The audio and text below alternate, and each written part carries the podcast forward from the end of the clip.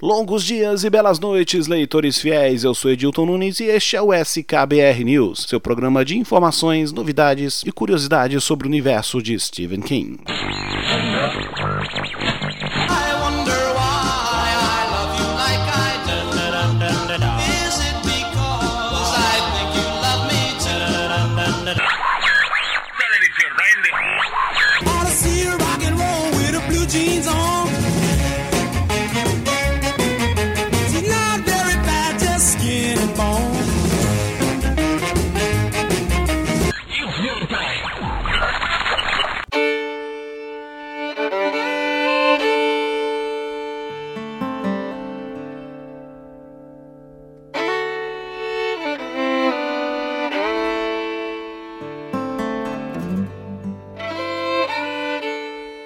Logo depois que o diretor nos privou de sua companhia, recebi um cartão postal. Estava em branco, mas o carimbo era de Fort Hancock, Texas. Fort Hancock, bem na fronteira. Foi onde o Andy atravessou. Quando eu imaginei indo para o sul, no seu carro, de capota riada, me deu vontade de rir. Andy Dufresne que rastejou por um rio de bosta e saiu limpo do outro lado. Andy Dufresne indo para o Pacífico. o Redley segurou ele pela garganta e aí ele disse: Esse cara Isso não vale vai nada. sofrer. Os mais chegados sempre falam nele. É. Aquele lance foi Tem que dar três cervejas para cada um dos colegas. ele, ele conseguiu, conseguiu. sim, conseguiu. é, é verdade. Mas às vezes eu fico conseguiu triste. mesmo, impressionante. Porque o Andy foi embora. Eu tenho que me lembrar que alguns pássaros não são para ficarem numa gaiola. Suas penas brilham demais. E quando eles fogem, a parte em você que sabia que era um pecado prendê-los fica feliz. Mesmo assim, o lugar em que a gente mora fica mais vazio e sem vida sem eles. Acho que estou com saudade do meu amigo.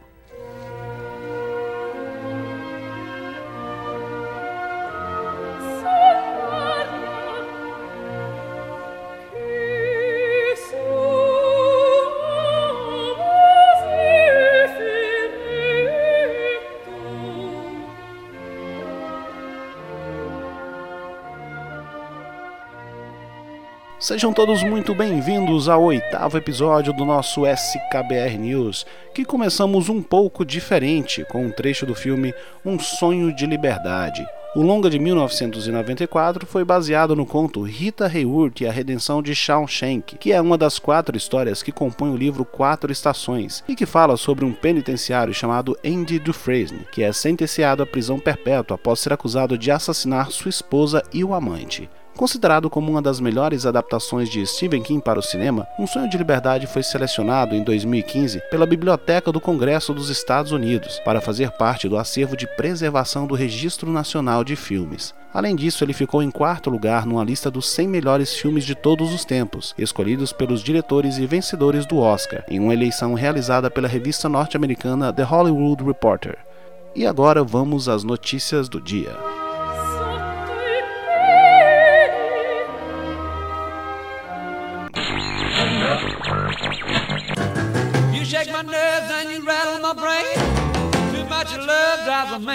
Insane.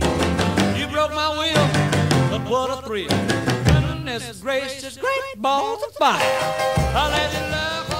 A Suma de Letras, editora responsável pela publicação da maior parte do trabalho de Stephen King no Brasil, divulgou recentemente, através de sua newsletter, a próxima publicação da Biblioteca Stephen King. Trata-se do livro A Metade Negra, que agora foi rebatizado de A Metade Sombria. O relançamento constava na lista de livros raros de Stephen King, publicado apenas pela extinta editora Francisco Alves. Na nova versão da Suma, além de um novo título, ele também recebeu uma nova tradução, capa dura, conteúdo extra que ainda não foi divulgado, além de um projeto gráfico e miolo especial, que seguem o mesmo design dos livros anteriores dessa coleção.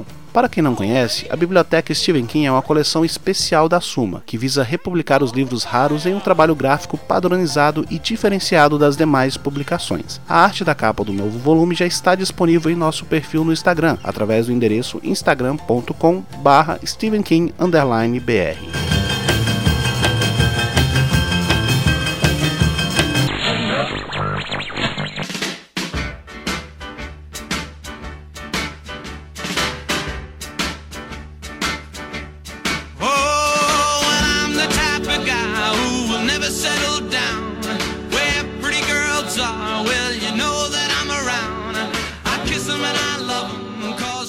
A Suma de Letras também divulgou em sua newsletter que, além de A Metade Sombria, vão publicar os inéditos Elevation e Flight of Fright, do qual já falamos anteriormente. Elevation conta a história de Scott, um homem que está envolvido em uma crescente batalha com suas vizinhas lésbicas, que estão tentando lançar um novo restaurante em Castle Rock, mas que sofrem com o preconceito da população da cidade. Trata-se de um livro curto de apenas 144 páginas. Já Flight of Fright é uma coletânea de contos de terror editada por Stephen King e Bev Vincent, que conta com várias histórias que se passam nas alturas. Além do próprio Stephen King, fazem parte da coletânea grandes nomes da literatura de terror e suspense, como Joy Hill, Richard Matheson, Ray Bradbury, Arthur Conan Doyle, entre outros. Ainda não foram divulgados detalhes sobre a quantidade de páginas, trabalho gráfico ou até mesmo sobre o valor dos livros, mas assim que as notícias forem surgindo, eu vou divulgando para vocês.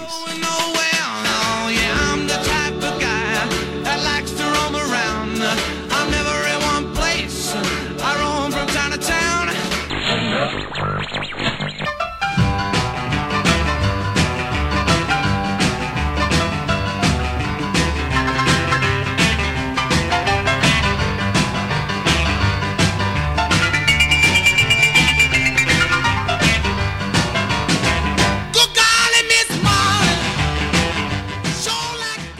Confirmado que a terceira temporada de Mr. Mercedes, versão para TV do livro homônimo de Stephen King, adaptará o segundo livro da série, Achados e Perdidos. A segunda temporada adaptou o terceiro livro da série, O Último Turno, porque, segundo o diretor David E. Kelly, o principal problema de adaptar o segundo livro é que as personagens de Achados e Perdidos aparecem apenas na metade do livro para frente. Nos resta saber quais recursos eles vão utilizar para contornar esse problema da terceira temporada. Mr. Mercedes vem se saindo muito bem no quesito audiência e na receptividade pelo público e crítica. A terceira temporada da série começará a ser rodada no início deste ano e tem estreia prevista para o segundo semestre de 2019.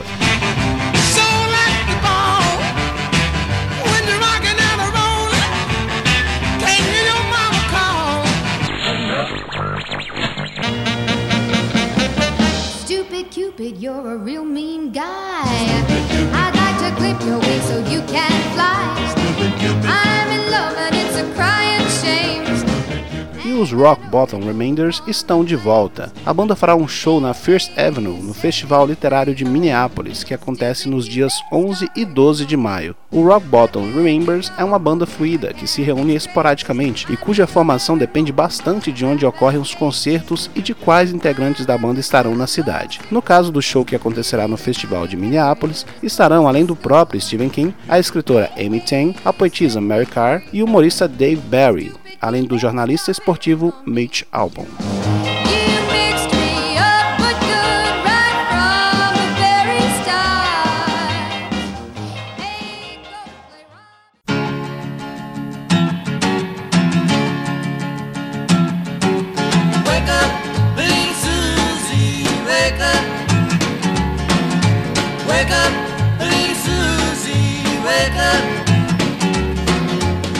Segundo o portal Deadline, a CBS, editora norte-americana de TV por assinatura, encomendou uma série com 10 episódios inspirada em um dos livros mais relevantes de Stephen King, A Dança da Morte. Ben Cavell será o responsável pelos roteiros e Josh Bone vai dirigir a série, que será exibida pela CBS All Access, o serviço de streaming da emissora, que funciona nos mesmos moldes da Netflix. O livro, de 1978, conta sobre um futuro distópico próximo, onde a raça humana foi dizimada por uma espécie de vírus chamado Capitão Viajante. Além de ser um dos romances mais longos e emblemáticos de King, o livro ainda apresenta Randall Flagg, um importante vilão das histórias de King que foi interpretado pelo ator James Sheridan na série de 1994, que adaptava o romance homônimo para a TV. Ainda não foram divulgados mais detalhes sobre o elenco ou sobre a data de lançamento da adaptação, mas tão logo isso ocorra, nós avisaremos por aqui. Wake up, Susie,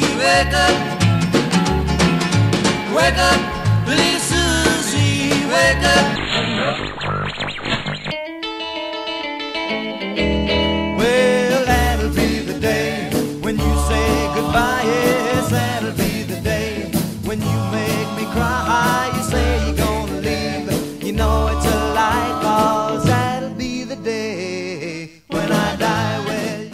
Stephen King anunciou através de seu site oficial e de seu perfil no Twitter que em 2019 teremos mais um livro inédito. Ele se chamará The Institute. O novo livro contará a história de Luke, um garoto com dons especiais que é raptado por uma organização chamada O Instituto. Liderado pela diretora Sigby, o Instituto planeja extrair à força os dons paranormais de Luke e das demais crianças raptadas por ele. The Institute tem data prevista de lançamento nos Estados Unidos para 10 de setembro de 2019 e a Suma de Letras já confirmou em seu perfil no Twitter e no Instagram a publicação do livro no Brasil para o mesmo mês. No idioma original, o romance terá 576 páginas e será lançado nos formatos digitais para Kindle no valor de 9 dólares e 96 centavos, capa dura por 24,72 e em áudio CD por 49,99. Assim que surgirem mais informações sobre a versão nacional, publicaremos por aqui. Até lá, vocês podem conferir a sinopse e a capa do livro, que já estão disponíveis em nosso perfil oficial no Instagram, através do link instagram.com.br stephenking_br.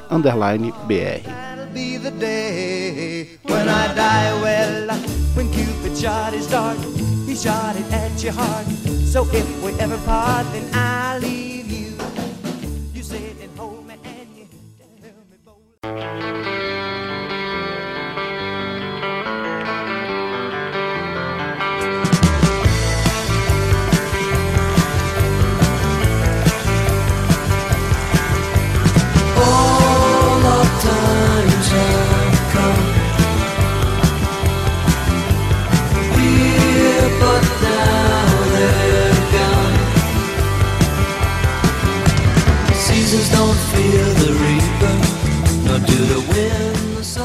este foi o SKBR News de hoje, leitores fiéis. Não se esqueçam de acessarem nosso site stevenkim.com.br para terem acesso às novidades, além de curiosidades, matérias especiais, resenhas dos livros e muito mais. Fique à vontade também para nos seguir no Twitter, twitter.com.br stevenkim_br, no nosso perfil no Instagram, instagram.com.br stevenkim_br Fiquem à vontade também para participarem do Stephen King Brasil, nosso grupo no Facebook, que já conta com mais de 13 mil membros, dispostos a jogarem conversa fora sobre o nosso autor predileto. No mais, desejo a todos longos dias e belas noites.